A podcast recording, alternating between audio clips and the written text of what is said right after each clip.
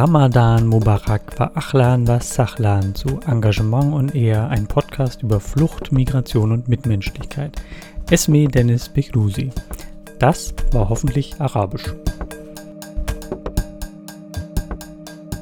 Ja, liebe Podcast-Menschen, allen, deren Arabischkenntnisse nun schon zu Anfang versagt haben, gebe ich gerne nochmal eine kleine Übersetzungshilfe mit auf den Weg. Achlan was Sachlan, das heißt willkommen, und Esmi bedeutet mein Name. Also gerne zurückspulen und nochmal anhören. Beim zweiten Mal hören werdet ihr feststellen, dass ich ganz zu Anfang noch etwas anderes in arabischer Sprache gesagt habe, nämlich Ramadan Mubarak. Dieser Gruß geht in diesem besonderen Monat an unsere muslimischen Mitmenschen, die derzeit den Ramadan verleben und feiern. Ramadan, so heißt der neunte Monat im islamischen Kalender.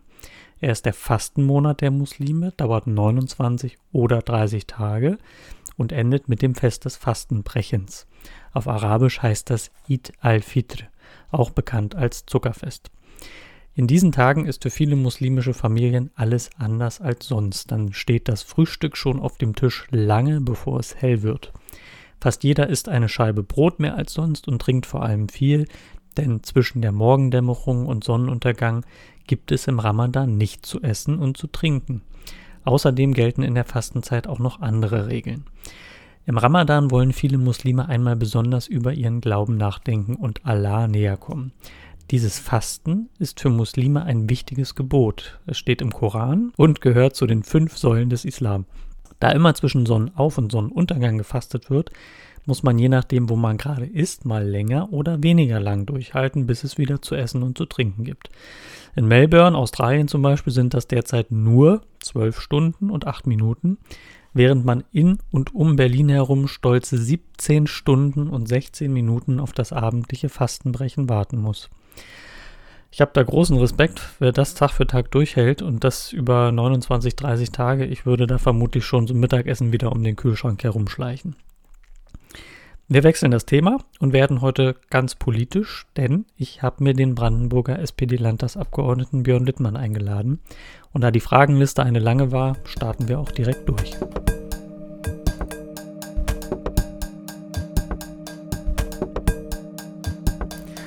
So, ja. lieber Björn, ich heiße dich jetzt nochmal willkommen bei uns im Podcast. Wir haben gerade quasi schon angefangen, dann festgestellt, dass die Technik nicht funktioniert, weil nur ich aufgezeichnet wurde. Deswegen müssen wir jetzt leider alles nochmal machen, aber es ist uns ja zum Glück früh aufgefallen. Deswegen jetzt nochmal ein herzliches Willkommen.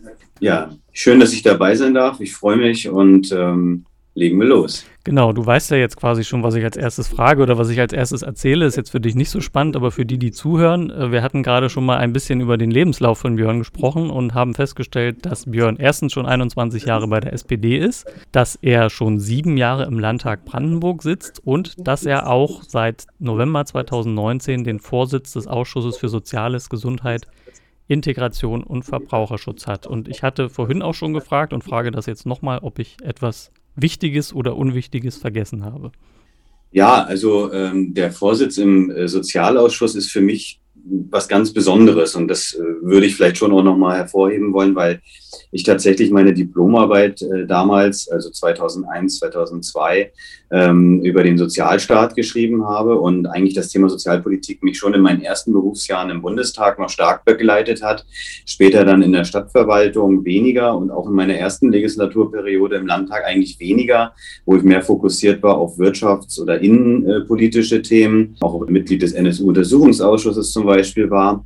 Und als ich jetzt die Chance bot, diese Themen Soziales, Gesundheit, Integration, Verbraucherschutz als stellvertretender Fraktionsvorsitzender der Landtagsfraktion und auch als äh, Vorsitzender des Ausschusses nochmal in hervorgehobener Rolle äh, betreuen zu können, also Sozialausschussvorsitzender werden zu können, das war für mich natürlich dann schon was sehr Besonderes und ist auch für mich jetzt eine besondere Ehre und eine schöne Herausforderung. Wusstest du natürlich nicht, als du den, den äh, Vorsitz übernommen hast, was da auf dich zukommen mag, weil nicht nur das Wort Integration, über das wir gleich sprechen wollen, in diesem Ausschuss steckt, sondern eben auch das ja sehr große geflügelte Wort Gesundheit. Und wir hatten im Vorfeld schon gesprochen, dass ihr jetzt die 35. Sitzung des Ausschusses hattet und in normalen Zeiten Also in Nicht-Pandemie-Zeiten habt ihr normalerweise zu dem Zeitpunkt jetzt, was hattest du gesagt, 20 oder 18, also deutlich weniger. Ja, also 15 bis 20, ja. Mhm. ja. Insofern ist Corona ein sehr dominantes Thema, könnte ich mir vorstellen. Ich hatte mir mal ein paar Tagesordnungen angeguckt und habe festgestellt, also nicht nur Corona, sondern ne, also alles, was damit zu tun hat, Impfen, die, die ganzen Infektionsschutz, aber auch sag mal, Tierseuchen, die, ähm, wer Zeitung liest, da sieht das ja auch. Wir haben mit äh, einer Schweinepest zu tun, äh, wir haben mit einer Geflügelpest zu tun. Also insofern ist dieses Thema Gesundheit hier wahrscheinlich überstrapaziert in dem, in dem Ausschuss. Und deswegen meine erste Frage, wie viel Platz ist eigentlich noch in dem Ausschuss für das Thema Integration in dieser Legislaturperiode? Ja, das ist äh, tatsächlich eine, eine sehr gute Frage. Und leider muss man auch, jetzt, wenn man jetzt kurz antworten wollte, könnte man sagen, zu wenig weil ähm, äh, da werden wir ja im weiteren Gespräch auch noch darauf zu sprechen kommen. Wir, wir hasten ja eigentlich immer von einer, äh, sagen wir mal, sehr intensiven und außergewöhnlichen historischen Situation zur nächsten. Und wenn wir jetzt überlegen, was 2015, 16 eben äh, mit den vielen Geflüchteten, die zu uns gekommen sind, äh, in Deutschland doch auch für ein gesellschaftlicher Aufbruch und Umbruch war, dann denke ich, wäre es eigentlich notwendig, gerade jetzt, wo vielleicht auch weniger Geflüchtete kommen und sich hoffentlich die Integration äh, vorangeht und sich hoffentlich die ganze Lage auch ein bisschen normalisiert, was dieses Thema angeht und wir daran arbeiten können, sozusagen die Menschen bei uns aufzunehmen, sage ich mal, äh, haben wir jetzt plötzlich schon wieder eine außergewöhnliche Situation und eine auch wirklich wieder historische Situation, die in dem Fall jetzt mit einer Pandemie, mit einer äh, Herausforderung im Bereich der Gesundheit zu tun hat. Und das äh, ermöglicht eben nicht jetzt ein ruhiges, sage ich mal, Aufarbeiten und äh, Kanalisieren der gesellschaftlichen Herausforderungen der letzten Jahre, sondern wir, äh, ich dramatisiere vielleicht mal ein bisschen, stürzen gerade uns schon wieder in die nächste Extremsituation und müssen diese bewältigen. Und natürlich überwiegt das Thema ganz, ganz stark in diesem Ausschuss und gibt eben den anderen Themen wenig Raum. Gleichwohl kann man natürlich sagen, dass wir äh, gewisse Themen weiter im Auge behalten müssen. Ich sage mal, Stichwort kommen wir auch noch zu wahrscheinlich, Integrationsbudget und äh, Migrationssozialarbeit, wo wir als Land ja auch nochmal Mittel zur Verfügung stellen.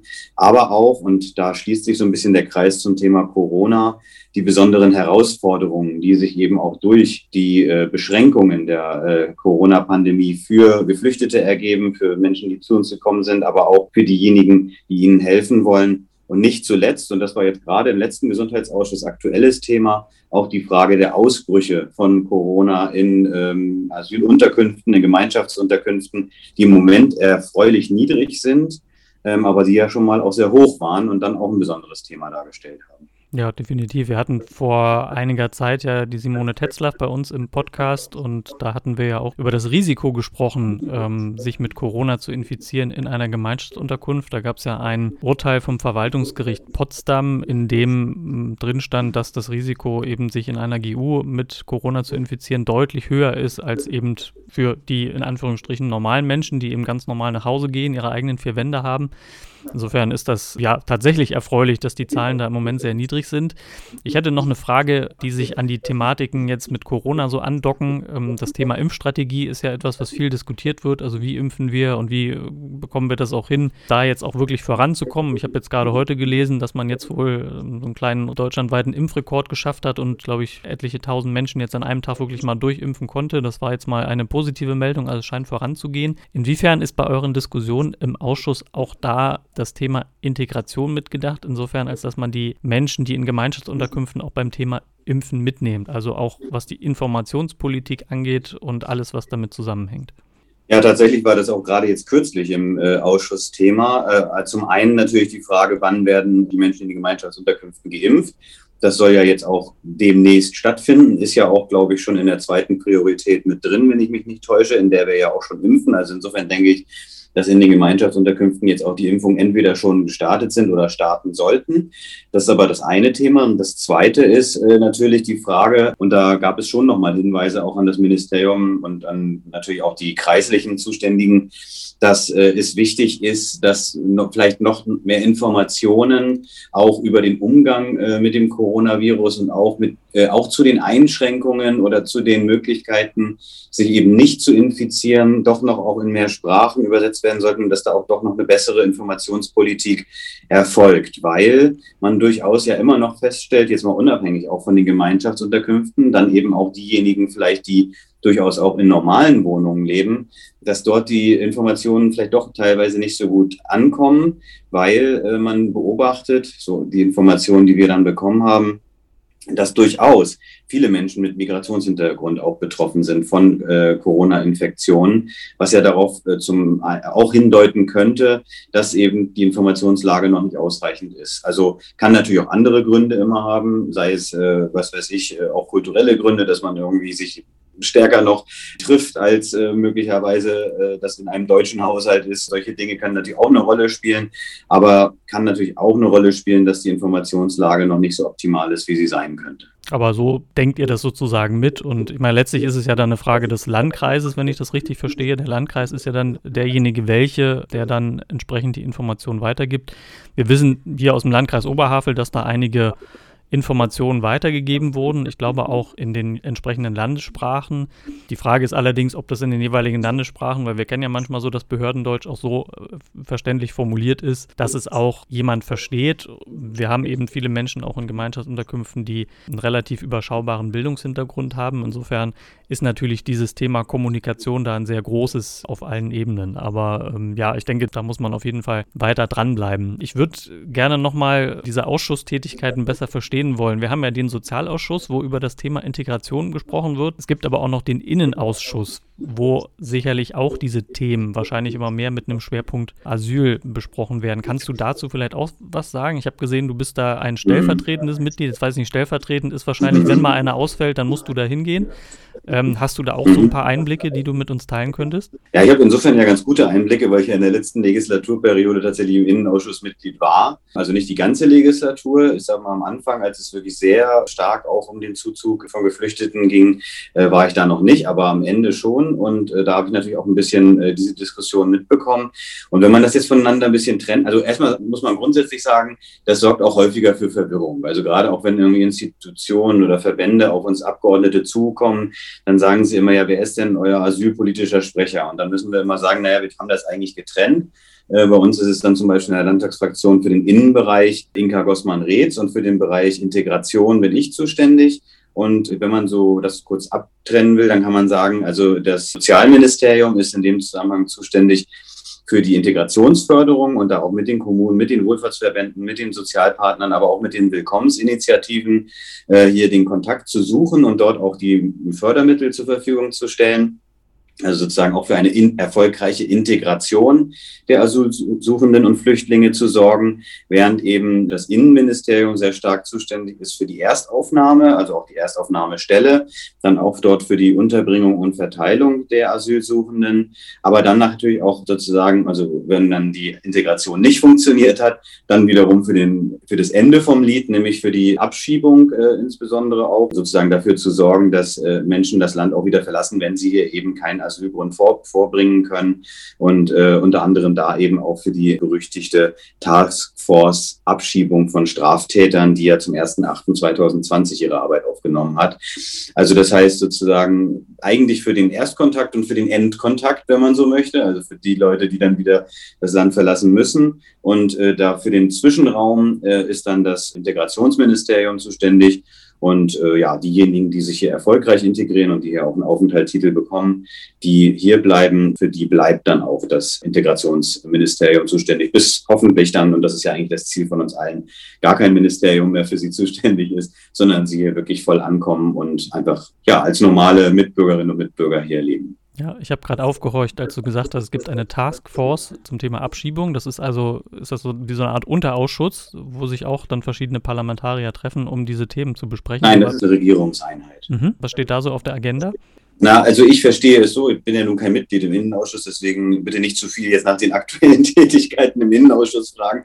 Aber ich habe es so verstanden, dass das eigentlich äh, ganz gezielt darum geht, Straftäter und Straftäterinnen äh, zu eruieren im Bereich sozusagen von äh, Asylsuchenden und die wirklich sehr schnell und konzentriert auch abzuschieben. Also dass wirklich die Leute, die hier, sagen wir mal, auf gut Deutsch ihr Aufenthaltsrecht missbrauchen, um hier Straftaten zu begehen, dann auch sehr schnell unser Land wieder verlassen. Darauf ist diese Taskforce konzentriert. Okay, ich würde das vielleicht nachher nochmal kurz aufgreifen, weil wir das Thema Abschiebung ja nochmal ansprechen sprechen werden. Ich will jetzt einmal mhm. auf den Koalitionsvertrag zu sprechen kommen. Die SPD bildet ja zusammen mit der, mit der CDU und den Grünen eine ähm, Regierungskoalition im Brandenburger Landtag. Im Koalitionsvertrag selbst gibt es ja einige Punkte zum Thema Integration. Ich will jetzt nochmal beispielhaft einige herausgreifen, die, glaube ich, ja eine große Aufmerksamkeit genießen. Das eine ist das Landesaufnahmegesetz, wo, wo ich erstmal feststelle, das ist ein zentrales Steuerungsinstrument der Integrationspolitik. Nach meinem Verständnis wird ja da und, also geregelt, geregelt, wie werden Geflüchtete untergebracht, wie werden sie sozial unterstützt, unter anderem äh, mit Migrationssozialarbeit. Und ihr sagt in dem Koalitionsvertrag, es wird hinsichtlich seiner Wirkungen überprüft und im Bedarfsfall novelliert. Nur ist sicherlich natürlich durch die Corona-Pandemie da einiges ausgebremst worden. Trotzdem die Nachfrage, wie ist da der Stand? Genau, also du hast es schon gesagt, es wird äh, nicht nur in diesem Bereich, aber auch gerade natürlich in dem Ministerium, was auch für Gesundheit zuständig ist, im Moment sehr viel ausgebremst. Und ja, man kann auch wirklich nur sagen, um es einfach auch mal zu ver verdeutlichen, wir bekommen aus dem Ministerium im Moment wirklich die Hinweise, dass wirklich da Mitarbeiterinnen und Mitarbeiter Langzeit erkranken aufgrund des Stresses, den sie haben äh, seit einem Jahr, dass wirklich äh, Menschen hin und her geschoben werden, in Anführungszeichen, um äh, die Folgen der Corona Corona-Pandemie jetzt zu bearbeiten. Das ist ja auf lokaler Ebene auch nicht anders, wenn wir das Gesundheitsamt nehmen.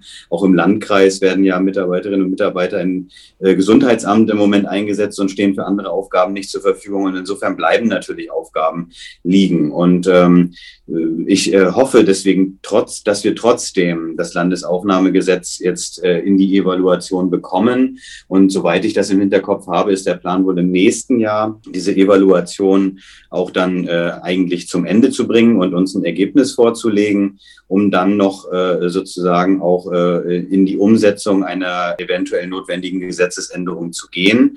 Ich kann mir das schon gut vorstellen, dass wir äh, da in eine Gesetzesänderung kommen, weil es werden sich Parameter verändert haben.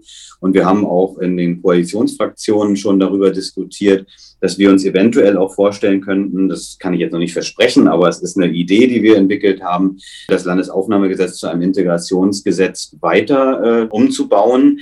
Äh, das würde, sage ich mal, von SPD-Seite auch sich gut treffen mit den Überlegungen auf Bundesebene, wo wir ja auch ganz stark über solche Integrationsgesetze ähm, äh, reden. Äh, ich glaube, das Problem wird so ein bisschen sein, wie das ähm, Leben dann in der Politik oft so ist, sich auf einen Kompromiss dann am Ende zu einigen, weil ich weiß, dass die CDU in der letzten Legislaturperiode auch schon mal ein Integrationsgesetz vorgelegt hat, was aber weniger jetzt sich fokussiert hatte auf äh, die Unterstützung der Integration, als mehr eben auch dann Abschiebung von Integrationsunwilligen. Und ich sage mal, an der Stelle gibt es natürlich eine, auch innerhalb der Koalition sicherlich eine breite Spannbreite von äh, Meinungen, wo dann der Fokus äh, besonders gelegt wird. Und da müssen wir natürlich einen Kompromiss finden.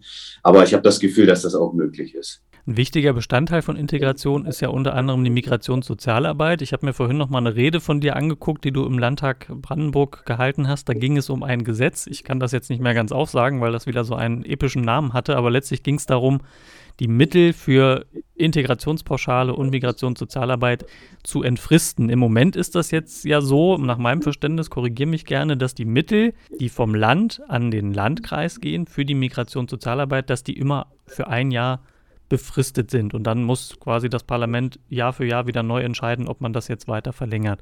Da gibt es ja zumindest ja doch immer wieder Sorgen, dass diese Befristung der Mittel dann irgendwann dazu führt, dass man es dann nicht mehr weiter verlängert, weil man vielleicht sagt, okay, ist jetzt auch nicht mehr notwendig. Du hattest aber, so habe ich dich in der Rede verstanden, schon anklingen lassen, dass du es auch vielleicht gar nicht schlecht fändest, wenn man äh, über eine Entfristung danach denkt. Gibt es da einen neuen Diskussionsstand? Habe ich dich vielleicht auch falsch verstanden? Und noch eine weitere Frage. nicht, dass man meine Rede falsch verstanden, verstehen konnte, ja. Hm. Und noch eine weitere Frage dazu. Wie wird eigentlich geprüft, ob eine äh, Verlängerung der Mittel notwendig ist? Genau, also ähm, in der Rede ging es tatsächlich um die Migrationssozialarbeit 2 und das Integrationsbudget, wie es inzwischen heißt, die ehemalige Integrationspauschale. Und allein an diesen äh, äh, Nummern und, und, und Bezeichnungen merkt man schon, dass es ja wirklich auch eine komplexe Geschichte ist.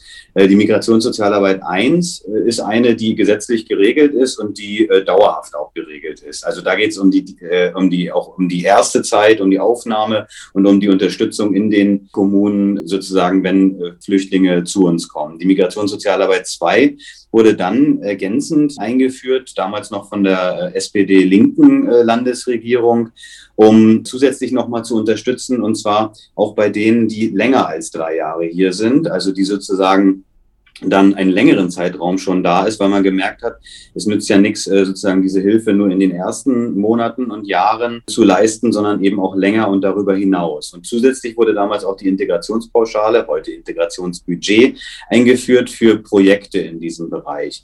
Äh, das sind also sozusagen, wenn man so will, ähm, sowohl das Integrationsbudget wie auch die Migrationssozialarbeit zwei Dinge, die das Land zusätzlich äh, zu den grundsätzlichen Leistungen aus dem Landesaufnahmegesetz geschaffen hat. Das, äh, das, heißt, es gab darauf nie einen gesetzlichen Anspruch, sondern es ist eine zusätzliche äh, Geschichte, die das Land geschaffen hat und wo gesagt wurde, natürlich müssen wir gucken, wie viele Geflüchtete kommen überhaupt noch zu uns und können wir nicht auch nach einer gewissen Zeit davon ausgehen, dass sie hier integriert sind.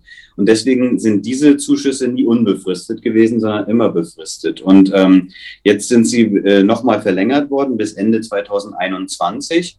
Und es gibt auch ähm, von, unter anderem von der äh, Universität Wildau erste Evaluationen, weil du ja fragtest, woher weiß man, ob die gewirkt haben oder nicht. Also das heißt, da gab es erste Umfragen auch bei den Migrationssozialarbeiterinnen, Arbeitern und bei denen, die die Pauschalen, also die Budgets verwalten. Und die deuten wie nicht anders zu erwarten war, natürlich auch, muss man sagen, wenn man diejenigen fragt, die es tun, darauf hin, dass ähm, hier ein weiterer Bedarf ist. Ich glaube das aber auch. Ich habe auch in den letzten ähm, Wochen Gespräche geführt, auch mit Integrationsbeauftragten, auch lokalen Integrationsbeauftragten und ich denke auch, äh, dass wir bestimmt noch nicht am Ende sind bei der Integration der Geflüchteten. Bei denen, die jetzt kurzfristig gekommen sind, sowieso nicht. Aber eigentlich auch noch nicht bei denen, die schon länger hier sind. Da gibt es immer noch große Aufgaben. Und insofern, um jetzt zu der Frage zurückzukommen, diskutieren wir natürlich darüber, wie geht es jetzt weiter mit diesen beiden Budgets. Es kann sein, dass man zu dem Schluss kommt, wir legen das Ganze auch vielleicht irgendwie mal perspektivisch zusammen. Ja, weil es ja auch ein bisschen komisch ist. Wir haben hier die Migrationssozialarbeit 1, da haben wir die Migrationssozialarbeit 2, da haben wir noch das Integrationsbudget und möglicherweise könnte man auch perspektivisch dahin kommen, dass man sagt, wir haben einfach insgesamt ein großes Integrationsbudget und aus dem werden diese verschiedenen Dinge einfach dann gefördert. Das wäre eine Variante. Und in dem Zusammenhang kann man dann eben möglicherweise auch gucken, das muss man auch ehrlich dazu sagen, dass man eventuell auch in Teilen Mittel abschmilzt. Das äh, hat zum einen damit zu tun, dass man natürlich schon davon ausgehen muss, dass jetzt, wo weniger Geflüchtete kommen, Stück für Stück vielleicht auch weniger Bedarf ist. Aber zum anderen und vor allem ist das der Punkt, dass wir riesige äh, Schulden gerade aufbauen, um äh, Corona zu bewältigen. Das heißt, dass man irgendwo an einer Stelle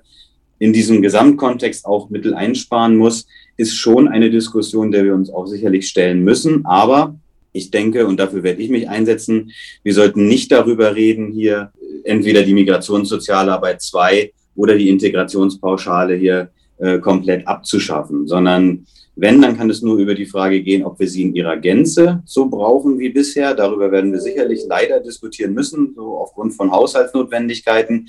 Aber ähm, ich persönlich werde auch als integrationspolitischer Sprecher dafür kämpfen, dass wir auch über das Jahr 2021 hinaus diese Mittel zur Verfügung haben. Das halten wir hier mit Freuden fest. Ich habe jetzt noch eine Frage zur Migration, Sozialarbeit, weil das ist mir vorhin, als ich ein bisschen durch das Landesaufnahmegesetz geblättert habe oder über die Durchführungsverordnung, ich weiß jetzt nicht mehr genau, wo es drin stand, da ist ja auch die Möglichkeit, und ich glaube, so ist es ja auch hier im Landkreis Oberhavel, dass der Landkreis selber diese Migrationssozialarbeit als Träger im Prinzip beauftragen kann. Und da steht dann auch was drin von Unabhängigkeit. Und ich frage mich, geht denn das? Also kann, wenn der Landkreis eine soziale, also eine Beratung macht, die eben Integration und vielleicht ja auch das Thema Asyl äh, irgendwie anschneidet, kann sowas unabhängig sein? Auch wenn im Gesetz natürlich drinsteht, das muss so organisiert werden, aber ist das überhaupt möglich? Fragezeichen. Also da erinnere ich mich, dass wir diese Diskussion auch schon in der letzten Legislaturperiode oft hatten. Wie unabhängig kann zum Beispiel eine, ja, kann eine vom Landkreis beauftragte Organisation äh, überhaupt beraten, weil sie ja am Ende irgendwie auch finanziell dann wieder davon abhängig ist, dass sie die Gelder bekommt. Und es könnte ja sein, dass da jemand rein äh, regiert, in Anführungszeichen, und sagt hier, ihr habt jetzt hier viel zu integrationsfreundlich beraten. Uns wurde wiederholt versichert, und darauf möchte ich mich auch verlassen, dass man sich da an der Stelle nicht in die Beratung einmischt. Und es wurde teilweise auch sehr empört zurückgewiesen, dass man unterstellt, hier könne eine nicht unabhängige Beratung erfolgen. Dennoch denke ich mal, es gibt dazu verschiedene Meinungen. Es gibt dann eben auch natürlich diejenigen, die sagen, äh, das muss wirklich völlig unabhängig vom Landkreis dann auch vielleicht beauftragt werden. Also dass man zum Beispiel auch nicht eine Gesellschaft, die Tochter des Landkreises ist, dann mit sowas beauftragt. Das gab es ja zwischenzeitlich auf jeden Fall auch. Ich weiß gar nicht, ehrlich gesagt, genau, wie das jetzt hier gerade äh, die Beauftragung, wer sie gerade hat im Landkreis, aber ähm, dass man sozusagen das auch wirklich ganz äh, klar extern vergibt, was weiß ich, zum Beispiel wirklich einen Wohlfahrtsverband nimmt, der davon unabhängig ist. Ich möchte schon darauf vertrauen, dass hier vom Landkreis da äh, nicht sozusagen eingegriffen wird und wenn es da Hinweise gäbe, dass das so wäre, dass man hier diese neutrale Beratung nicht gewährleistet, dann stehe ich da auch für solche Hinweise offen und würde dann auch äh, immer das Gespräch äh, suchen mit dem Landkreis. Wir waren jetzt gerade schon gedanklich im Landkreis Oberhavel, dann lass uns da gleich mal bleiben und nochmal mit dem Landkreis, das ist ja auch dein oder unser Heimatlandkreis hier. Ich habe nochmal ein paar Zahlen mitgebracht, weil mich selber nochmal interessiert hat, wie ist hier eigentlich die Bevölkerungsstruktur. Wir haben zum Stand 31. Dezember 2020, so hat es der Landkreis Oberhavel in der Asylstatistik veröffentlicht, 1089 AsylbewerberInnen, von denen zwei Drittel in Gemeinschaftsunterkünften gelebt haben. Ich habe jetzt mir nochmal parallel dazu die Bevölkerungszahl hier von Oberhavel rausgesucht. 212.914 waren das allerdings Stand 2019, 31. Dezember 2019 von denen 8.661 Personen zur ausländischen Bevölkerung gezählt werden. Das sagt zumindest das Amt für Statistik in Berlin-Brandenburg. Jetzt hat sich ja eigentlich mit dem Jahr 2014, 2015 würde ich sagen, wo viele Menschen zu uns nach Oberhavel und auch viele Menschen nach Deutschland gekommen sind, ja eine ganze Menge geändert. Wir haben alle, glaube ich, eine Menge gelernt und auch lernen müssen, haben neue Menschen äh, kennengelernt. Und ja, wie ist dein Gefühl? Wie hat sich hier so das Zusammenleben in Oberhavel von den Menschen mit ja, die Alt-Oberhaveler sozusagen und die Neu-Oberhaveler, wie hat sich das so eingegroovt, wenn ich das mal hier neudeutsch formulieren darf? ja, also wenn ich daran anschließe beim Eingrooven, dann muss ich natürlich vor allem sagen, dass äh, bei dem Eingrooven sehr stark äh, natürlich die Menschen, die sich in den Willkommensinitiativen engagiert haben, geholfen haben. Und auch die, die jetzt vielleicht nicht direkt in der Willkommensinitiative waren, aber sich des Themas angenommen haben und in ihrem privaten Umfeld sozusagen da auch Hilfestellung geleistet haben. Und das war, glaube ich, am Anfang das Wesentliche. Das muss man sich auch nochmal vor Augen führen.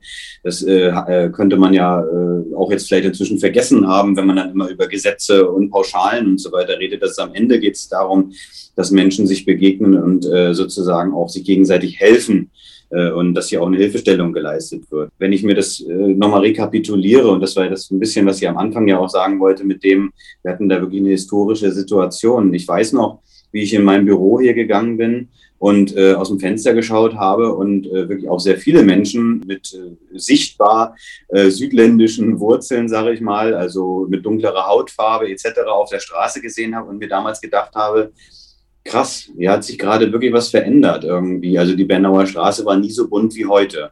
Und wo das wirklich auch aufgefallen ist, äh, sehr stark, äh, insbesondere auch eine Zeit lang, wo vielleicht dann auch viele Menschen hier in der Stadt eben auch erstmal sich äh, auskennen mussten und erstmal überhaupt ankommen mussten und äh, überhaupt auch vielleicht auch die Ämter aufsuchen mussten, wo das wirklich sehr stark aufgefallen ist es war ja dann sozusagen irgendwo so eine Situation, wo es auch hätte kippen können. Ich erinnere mich nämlich auch äh, an Zuschriften damals, wo es dann kam, ja, äh, äh, hier waren Flüchtlinge im äh, Bus und die haben meine Tochter belästigt. Oder die gucken äh, unseren Frauen irgendwie hinterher und äh, so. Und tatsächlich gab es solche Vorfälle ja auch. Man kann ja auch nicht sagen, dass es sie gar nicht gegeben hat, aber es gab so eine Stimmung, wo das auch sehr hochgekocht ist und wo zum Glück, wie man heute ja auch rückblickend sagen kann, aus Einzelfällen ähm, so, eine, so eine versucht wurde, auch so eine allgemeine Stimmung auch zu schüren, ja, was ja dann eben auch den Erfolg der AfD ähm, äh, sehr stark äh, befeuert hat äh, als Partei.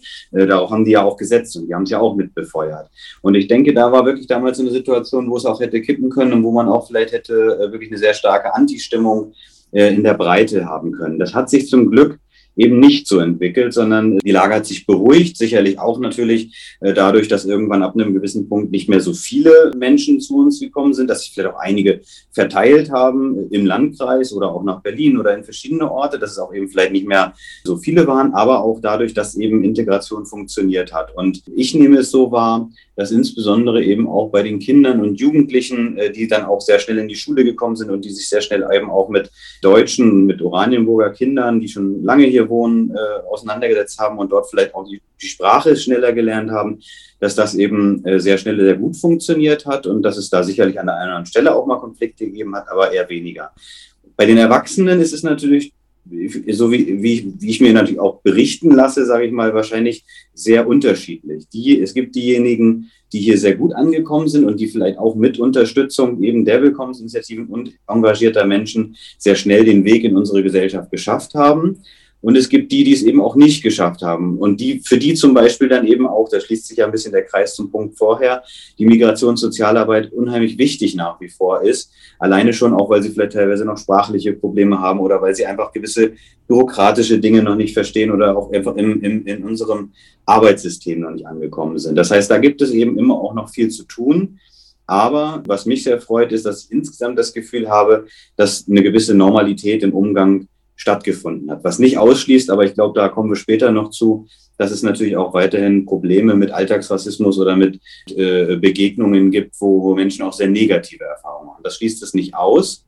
Ähm, das gibt es äh, sicherlich weiterhin, habe ich ja auch aus erster Hand äh, schon häufiger gehört. Aber ich sag mal, vom Grundsatz her gibt es jetzt diese Bewegung zum Glück nicht mehr, die es ja damals gab, diese Anti-Bewegung, auch mit den Abendspaziergängen, wo wir teilweise 500.000 Leute auf der Straße von Oranienburg und von Oberhavel hatten, die dagegen demonstriert haben. Das ist auf jeden Fall weg. Und das ist auch gut so, dass es weg ist. Jetzt könnte man natürlich noch anfügen, und man kann vermuten, dass ein Teil dieser Bewegung sich jetzt in die Corona-Leugner-Bewegung verlagert hat. Dass sozusagen das Thema sich einfach verändert hat. Ja, genau. Also es sind im Zweifel dieselben Leute, die jetzt damit laufen, aber das ist dann wieder ein anderes Thema.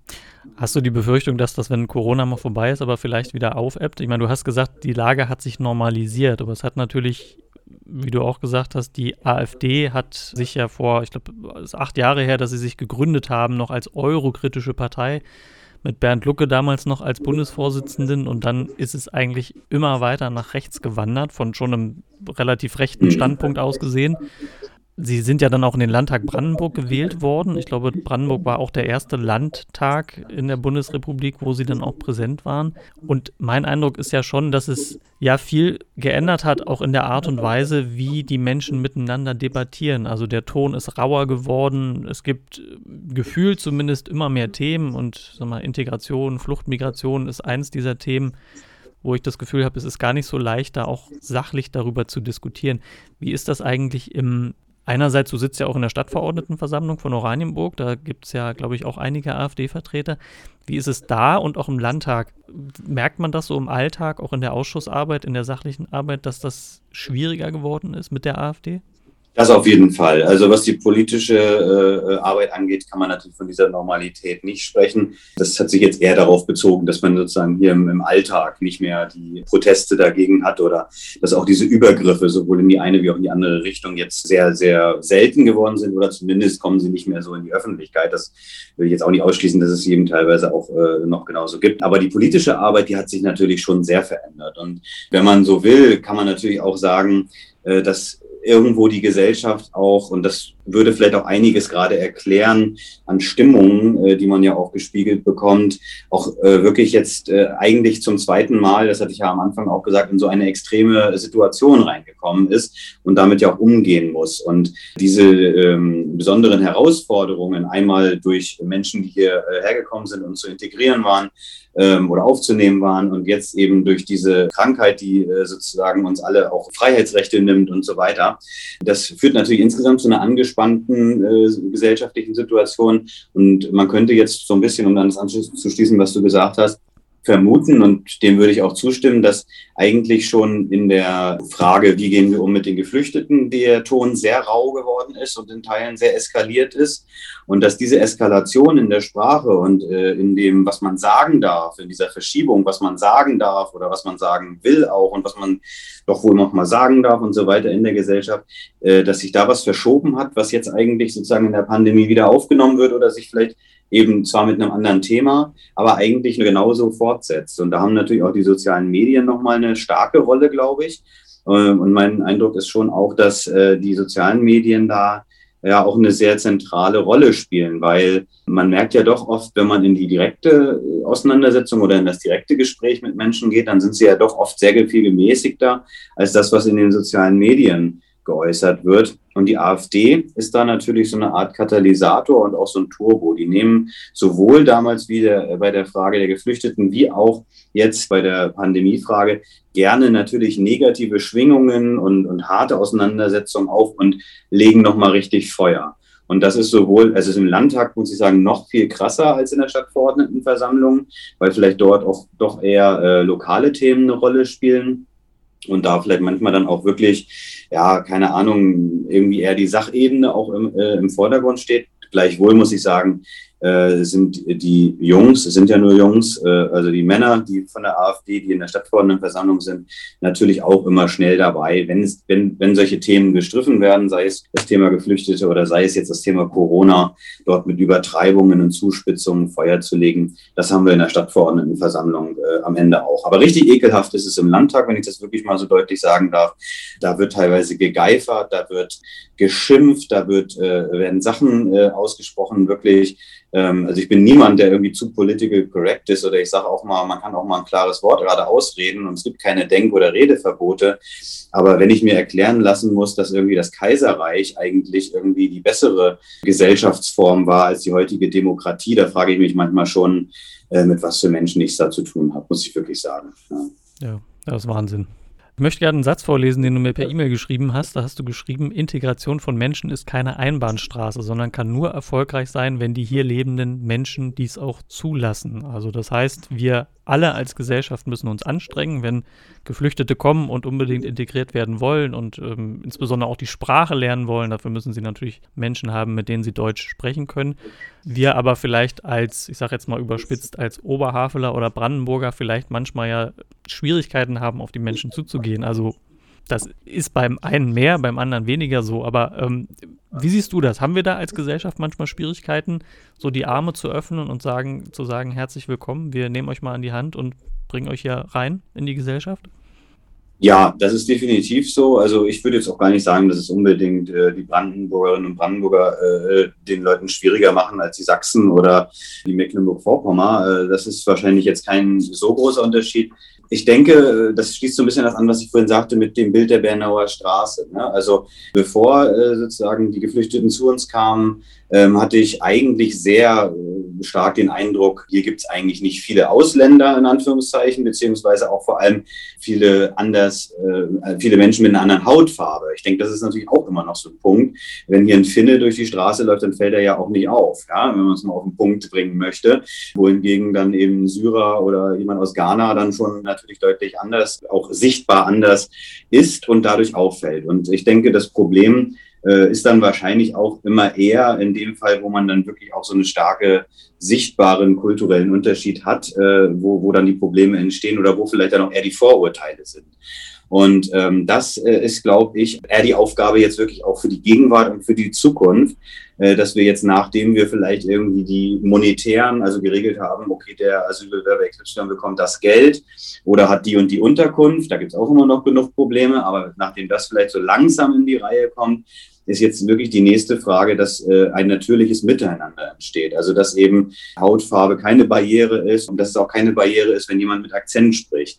Das ist natürlich sehr, sehr unterschiedlich ausgeprägt. Aber äh, dazu muss eben auch in der Gesellschaft ähm, die Grundlage gelegt werden. Das eine hast du gesagt, da geht es darum, auch die, die Möglichkeit, die Sprache zu lernen, äh, noch zu ver äh, verstärken, dass wir natürlich da auch noch mehr helfen äh, dass eben sozusagen Deutsch eben auch gelernt werden kann. Aber es geht darüber hinaus, glaube ich. Und äh, da ähm, können wir schon wieder bei den, bei den Migrationssozialarbeit ansetzen, bei den Integrationsbudgets, also Integrationsbudget insofern, dass wir eben auch Veranstaltungen bieten, wo Menschen sich kennenlernen können. Da sind natürlich die Willkommensinitiativen auch ganz zentral.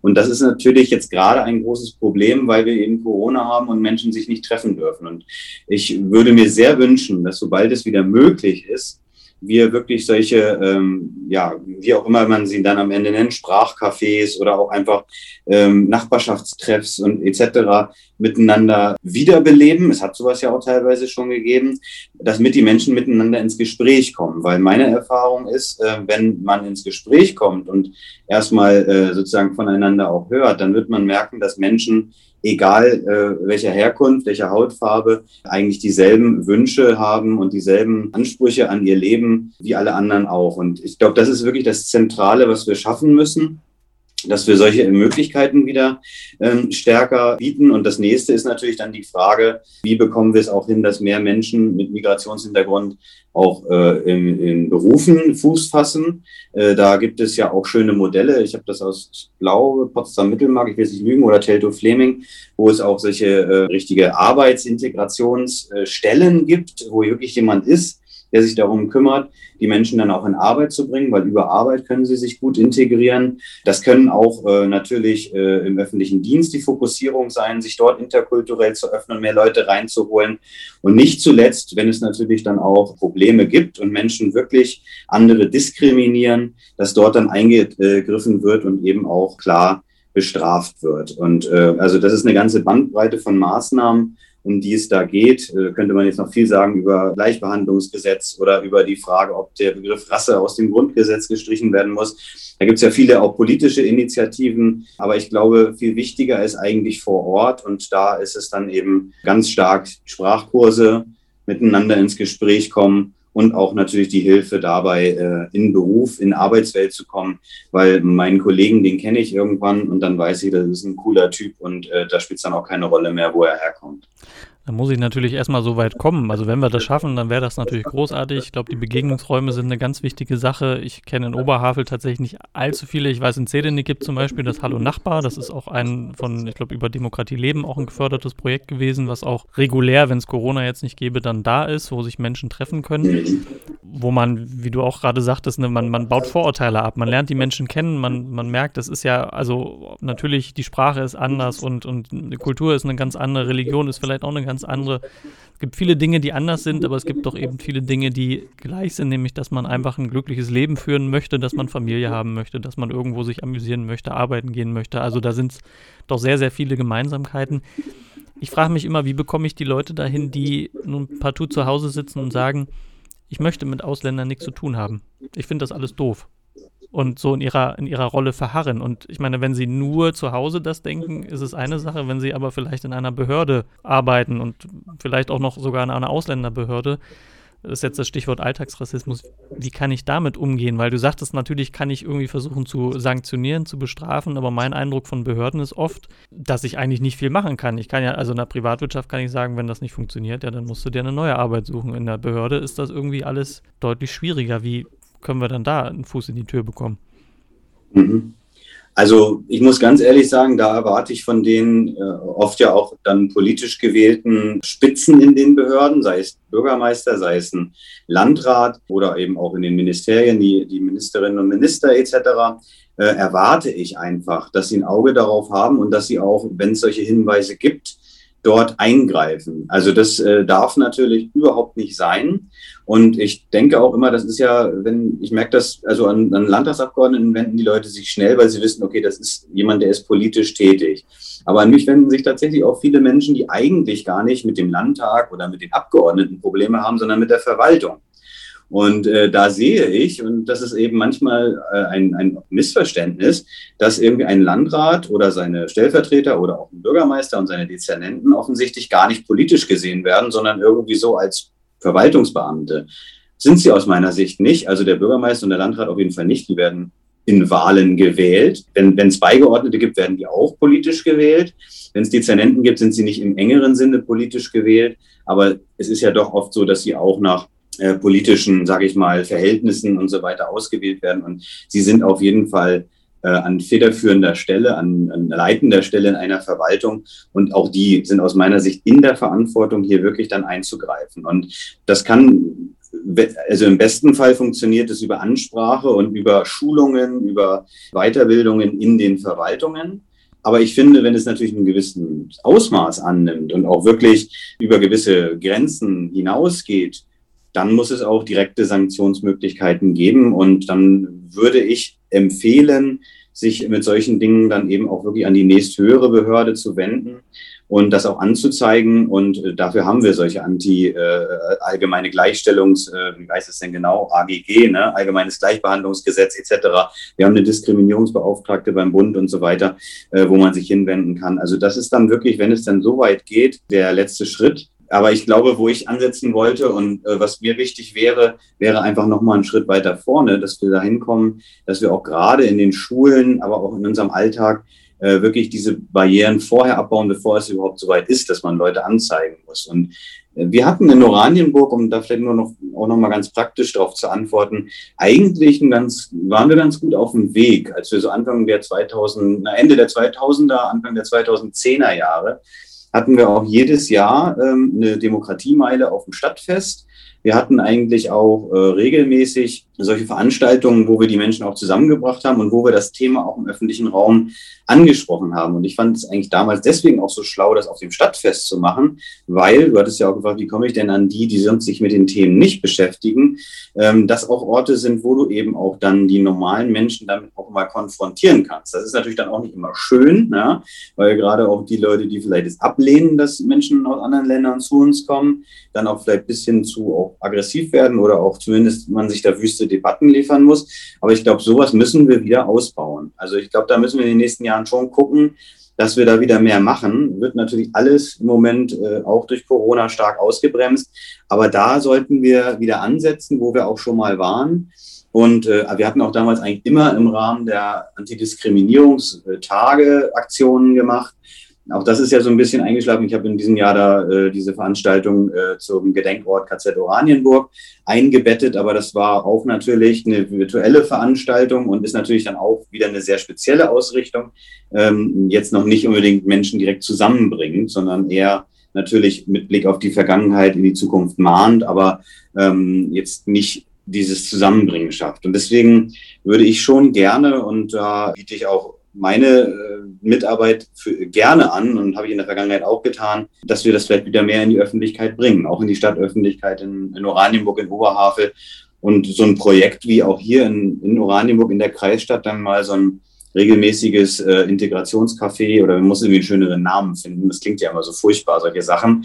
Café für alle oder sowas, ja. Also da wäre ich sofort dabei und das würde ich sehr gerne unterstützen. Ja, also ich finde das auch eine großartige Idee.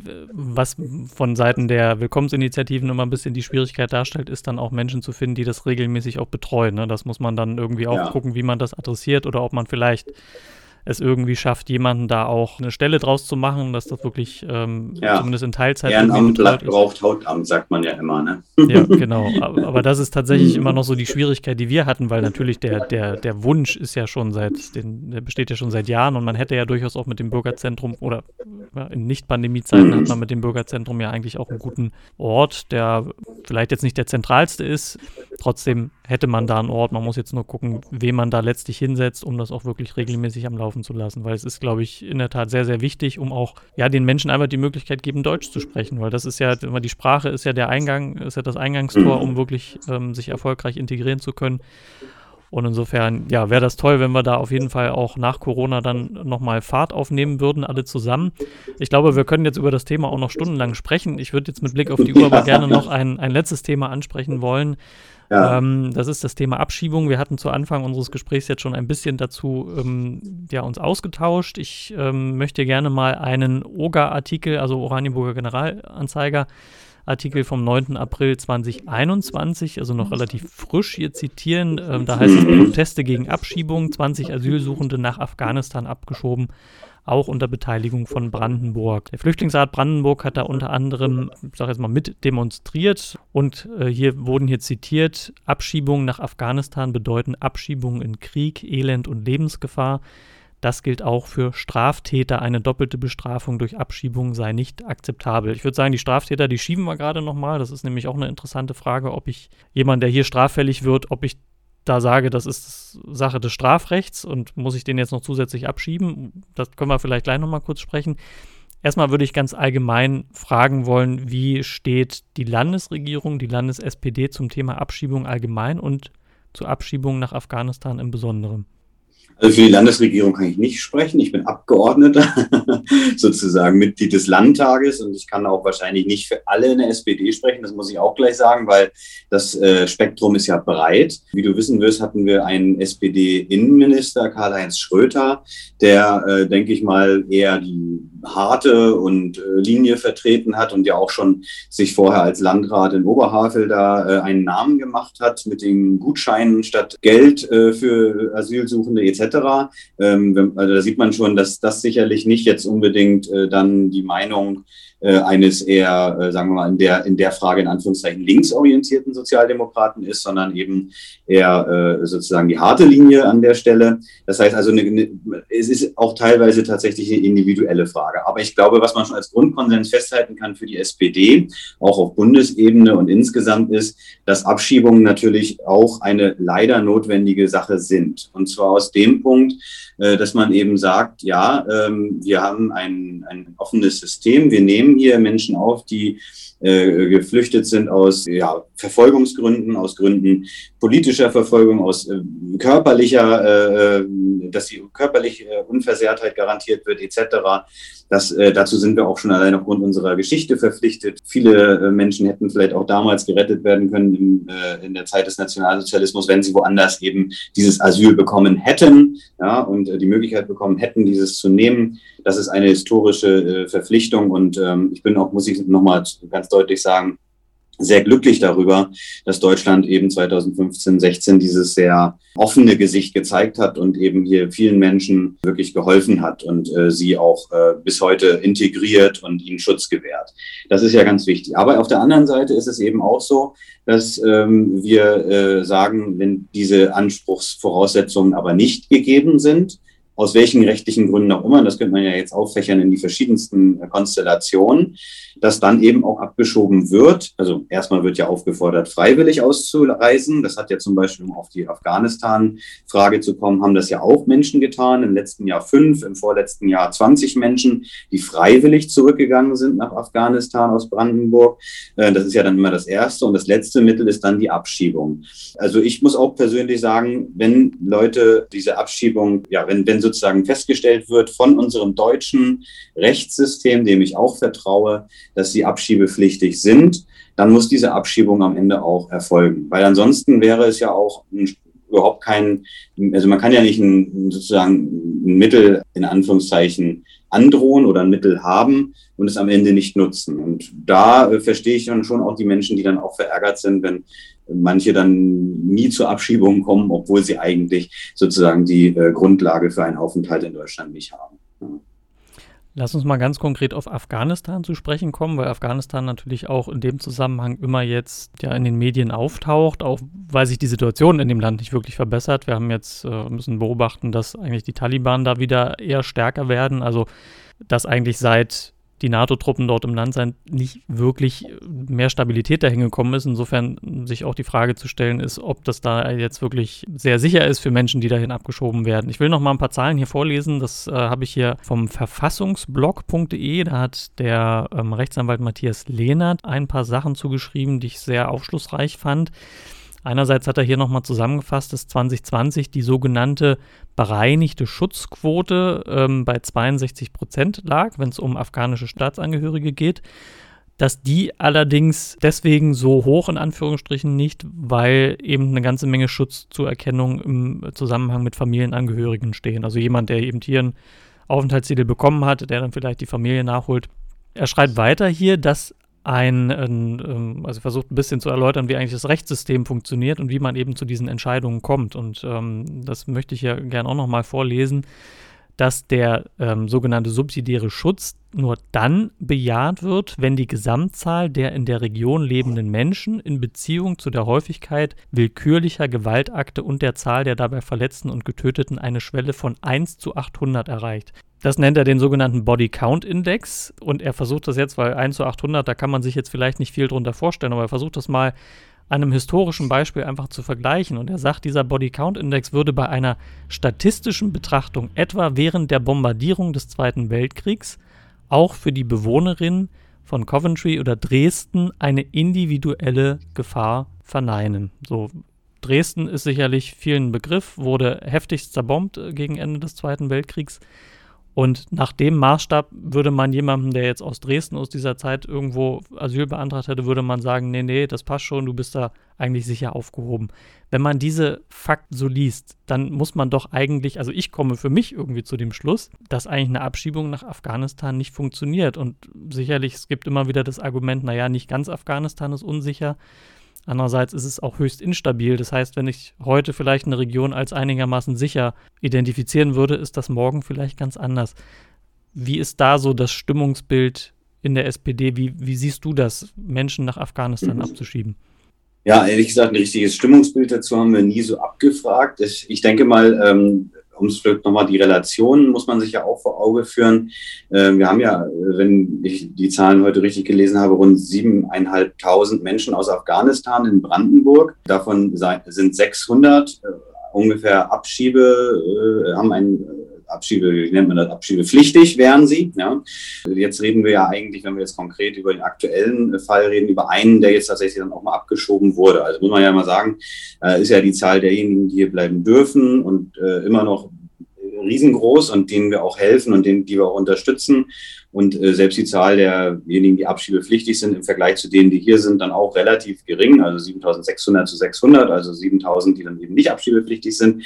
Das muss man ja alles ein bisschen auch mal relativieren, weil äh, sozusagen das heißt ja, dass wir den meisten hier wirklich eben helfen, auch äh, Unterstützung anbieten. Ich habe dann auch noch gelesen, dass auch die Abschiebung äh, derzeit sich wirklich konzentriert auf männliche und auf Vorbestrafte. Also das heißt, wir grenzen wirklich diese Frage, jetzt was Afghanistan angeht, und Abschiebung ja sehr, sehr, sehr, sehr stark ein.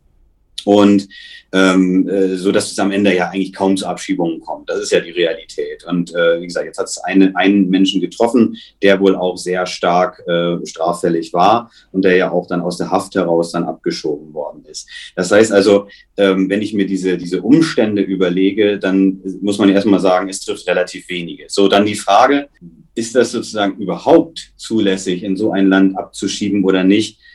Ja, wer will das abschließend wirklich beurteilen? Ne? Also wenn es so ist, wie du gerade gesagt hast, dass dieser Index so äh, schwach ist, was ich ehrlich gesagt jetzt nicht weiß, das gebe ich ganz ehrlich zu, das müsste ich dann auch erstmal nachprüfen, ob das sozusagen so ist. Ich nehme an, du lügst mich nicht an oder dieser Mensch wird nicht zumindest wissentlich Fake News verbreiten, dann ist das natürlich tatsächlich äh, sehr, ja, also ein sehr schwach ausgeprägter Schutz an der Stelle. Nichtsdestotrotz müssen wir uns natürlich darauf verlassen, wie der Bund immer solche Situationen einschätzt. Da gibt es ja nun dann eben auch die Einschätzung, ob dahin abgeschoben werden kann oder nicht. Das äh, kann ich als einzelner Landtagsabgeordneter und kann wahrscheinlich auch die zentrale Ausländerbehörde des Landes an der Stelle schwer selber einschätzen, weil sie nicht runterfliegt und guckt, sondern sie muss sich darauf verlassen, was sie für Hinweise bekommt. Und am Ende des Tages, das ist jetzt meine persönliche Einstellung, muss ich natürlich sagen, wenn es so ist, dass wir uns beschränken auf straffällig gewordene und eben vielleicht auch noch auf Männer, wobei darüber könnte man jetzt aus Gleichstellungsgründen nochmal streiten, ob das richtig ist, muss ich sagen. Aber sagen wir mal auf straffällig gewordene Menschen, dann, und das ist jetzt eine ganz menschliche Regung bei mir, die wahrscheinlich viele haben, hält sich natürlich mein äh, Mitleid auch in Grenzen. Weil ich sage, äh, ich erwarte sowohl von den Menschen, die jetzt hier da an der Stelle hierher kommen, und ich würde es von mir selber auch erwarten, dass wenn ich sozusagen in ein anderes Land komme, von diesem auch einen Schutzstatus erhalte oder den Schutzstatus angeboten bekomme, dass ich dann nicht straffällig werde. Jetzt muss man natürlich nochmal unterscheiden zwischen denen, die straffällig werden aufgrund des Ausländerrechts. Ja, da würde ich sagen, intervenieren, das müssen wir uns nochmal ganz genau angucken. Und denen, die hier vielleicht jemanden umbringen oder jemanden verletzen oder sonstige Dinge tun. Also da, da wird, das wäre für mich eine ganz starke Unterscheidung an der Stelle. Ich frage mich immer, ob man das nicht eigentlich trennen müsste. Also ich meine, das, das, das Ausländerrecht und das Asylrecht ist ja letztlich dazu da, um die Frage zu beantworten, habe ich einen Fluchtgrund, habe ich einen Grund, meine Heimat zu verlassen und anderswo Schutz zu suchen. Und das Strafrecht ja eben dazu da, um Dinge zu bestrafen, wie, wie ja, Mord jetzt, sage ich mal, als, als ein ganz krasses Beispiel, aber auch viele andere Dinge. Ich frage mich immer, ob man das nicht eigentlich trennen müsste, weil unabhängig davon, ob ich straffällig geworden bin, aus welchen Gründen auch immer, hat das ja erstmal nichts damit zu tun, warum ich die Heimat verlassen habe. Also ich, also ich frage mich, ob man das immer so miteinander vermischen kann. Gleichwohl verstehe ich auch, was du meinst. Natürlich, das ist erstmal so, die intuitive Regung ist so, ja gut, wer sich nicht, wenn ich mich anderswo nicht an die Regeln halten würde, dann muss ich halt das Land verlassen. Aber ich frage mich so im, beim, beim zweiten Nachdenken, ob man das nicht eigentlich auseinanderhalten müsste. Das ist natürlich ein hochphilosophischer Diskurs, in den wir dann da eintreten, glaube ich. Ja, ähm, natürlich kann ich auch die Position verstehen, die sagt, man muss es voneinander trennen, ne? weil es eine hat sozusagen vielleicht nicht so ganz rein rechtlich gesehen mit dem anderen zu tun. Auf der anderen Seite muss man sich, finde ich, doch irgendwie, also dann ist es vielleicht eher eine philosophische Betrachtung vor Augen führen, wenn ich sozusagen einen Schutzgrund habe und mit diesem in ein anderes Land gehe und dort den Schutz begehre, dann darf ich dort nicht andere Menschen gefährden. Also, ne, ich sage mal, aus einer philosophischen Ebene finde ich es dann doch wieder logisch. Ja, ähm, ob es eine rein rechtliche Trennung geben müsste, ja, könnte man äh, sagen oder könnte man natürlich wirklich konstruieren, weil man sagt, das eine hat mit dem anderen nichts zu tun. Aber auf der philosophischen oder jetzt irgendwo politischen Ebene wiederum finde ich schon, dass man es nicht so ganz voneinander trennen kann. Ähm, ehrlich gesagt, äh, sozusagen, was jetzt diese ganzen rechtlichen Fragen angeht, hat es ja am Anfang auch ausgeführt. Ich bin ja jetzt im Moment nicht im Innenausschuss, bin ich jetzt gerade auch nicht total up to date. Deswegen will ich mich da auch jetzt nicht zu sehr in rechtliche Diskussionen reinbegeben. Ich würde da tatsächlich dann eher aus der ja, sozialen oder politischen Sicht argumentieren. Und da finde ich es halt einfach vom Grundsatz her wichtig, dass ähm, es eben, wir sprachen eben von, ist keine Einbahnstraße und das gilt eben sowohl dann natürlich, dass wir die Aufnahmegesellschaft, auch schreckliches Wort, aber dass wir als deutsche Gesellschaft auch die Arme öffnen müssen für die Menschen, die hier eben auch äh, aus guten Gründen sind und ihnen helfen, hier zu sein in diesem Punkt dreht es sich natürlich ein bisschen um, dass die Menschen, die dann hier sind, eben aber auch nicht äh, sozusagen ihren eigenen Schutzstatus dazu missbrauchen, andere zu gefährden, dann hier. Und äh, das ist meine rein politische, meine persönliche Einstellung und die kommt dann in dieser Frage auch zum Tragen. Björn, wir nehmen das, glaube ich, jetzt als Schlusswort. Wir sprechen schon äh, ein bisschen über ein Stündchen. Es war ein spannendes Gespräch. Also ich könnte hier noch den ganzen Tag weiter sitzen. Ähm, ich glaube, da würde uns noch eine Menge einfallen. Vielleicht müssen wir noch mal die Kollegen aus dem Innenausschuss dann vielleicht hier auch noch mal in den Podcast einladen, um da auch noch mal ja. ein Update zu bekommen. Ich hoffe vielleicht, dass wir uns an dieser Stelle auch noch mal wieder sehen, wieder hören, wenn vielleicht Corona irgendwann mal hinter uns liegt und die Integrationsthemen dann auch wieder mehr in den Vordergrund rücken. Das, das wäre auf jeden Fall mein Wunsch, weil ich denke, alles, was sich so um das Landesaufnahmegesetz insbesondere dreht, wird hier mit, ähm, ja, mit Adleraugen beäugt äh, von Seiten auch der Willkommensinitiative und der Unterstützenden. Insofern freue ich mich, wenn wir uns hier an dieser Stelle mal wieder treffen, äh, in hoffentlich nicht allzu ferner Zukunft. Dir erstmal ganz herzlichen Dank, dass du dir die Zeit genommen hast und ähm, ich sage bis Sehr gerne. Freue ich mich drauf und äh, würde mich auch über einen engen Austausch weiterhin freuen äh, im Hinblick auf diese Themen, weil sie werden wieder in den Vordergrund kommen, wenn wir dann über das Landesaufnahmegesetz sprechen, wenn wir dann über die Fortsetzung von Migration, Sozialarbeit 2 etc. sprechen. Also die Themen werden wiederkommen und dann freue ich mich auf den Austausch und ja, bis zum nächsten Mal. Bis bald. Danke dir. Nach diesem sehr spannenden Ausflug in die Landespolitik sind wir wieder fast am Ende dieser Episode angelangt. Zuvor aber möchte ich gern noch auf eine Veranstaltung des Kreis Jugendrings Oberhavel hinweisen. Am Mittwoch, dem 21. April, beschäftigt sich dieser im Zeitraum von 16.15 Uhr bis 18 Uhr via Zoom vor dem Hintergrund der Bundestagswahlen und der Corona-Pandemie mit der Frage, wie neutral kann politische Bildung sein? Die Veranstaltung richtet sich an Träger der sozialen Arbeit und befasst sich mit Fragen wie beispielsweise, gibt es eine Neutralität gegenüber rassistischen und rechtsextremen Positionen? Wen sollten wir für eine gelungene politische Bildungsveranstaltung einladen? Was braucht es und was brauchen wir für eine gelungene Diskussionsveranstaltung mit jungen Menschen? Anmelden könnt ihr euch bis zum 20. April online auf der Webseite www.mensch-oberhavel.de.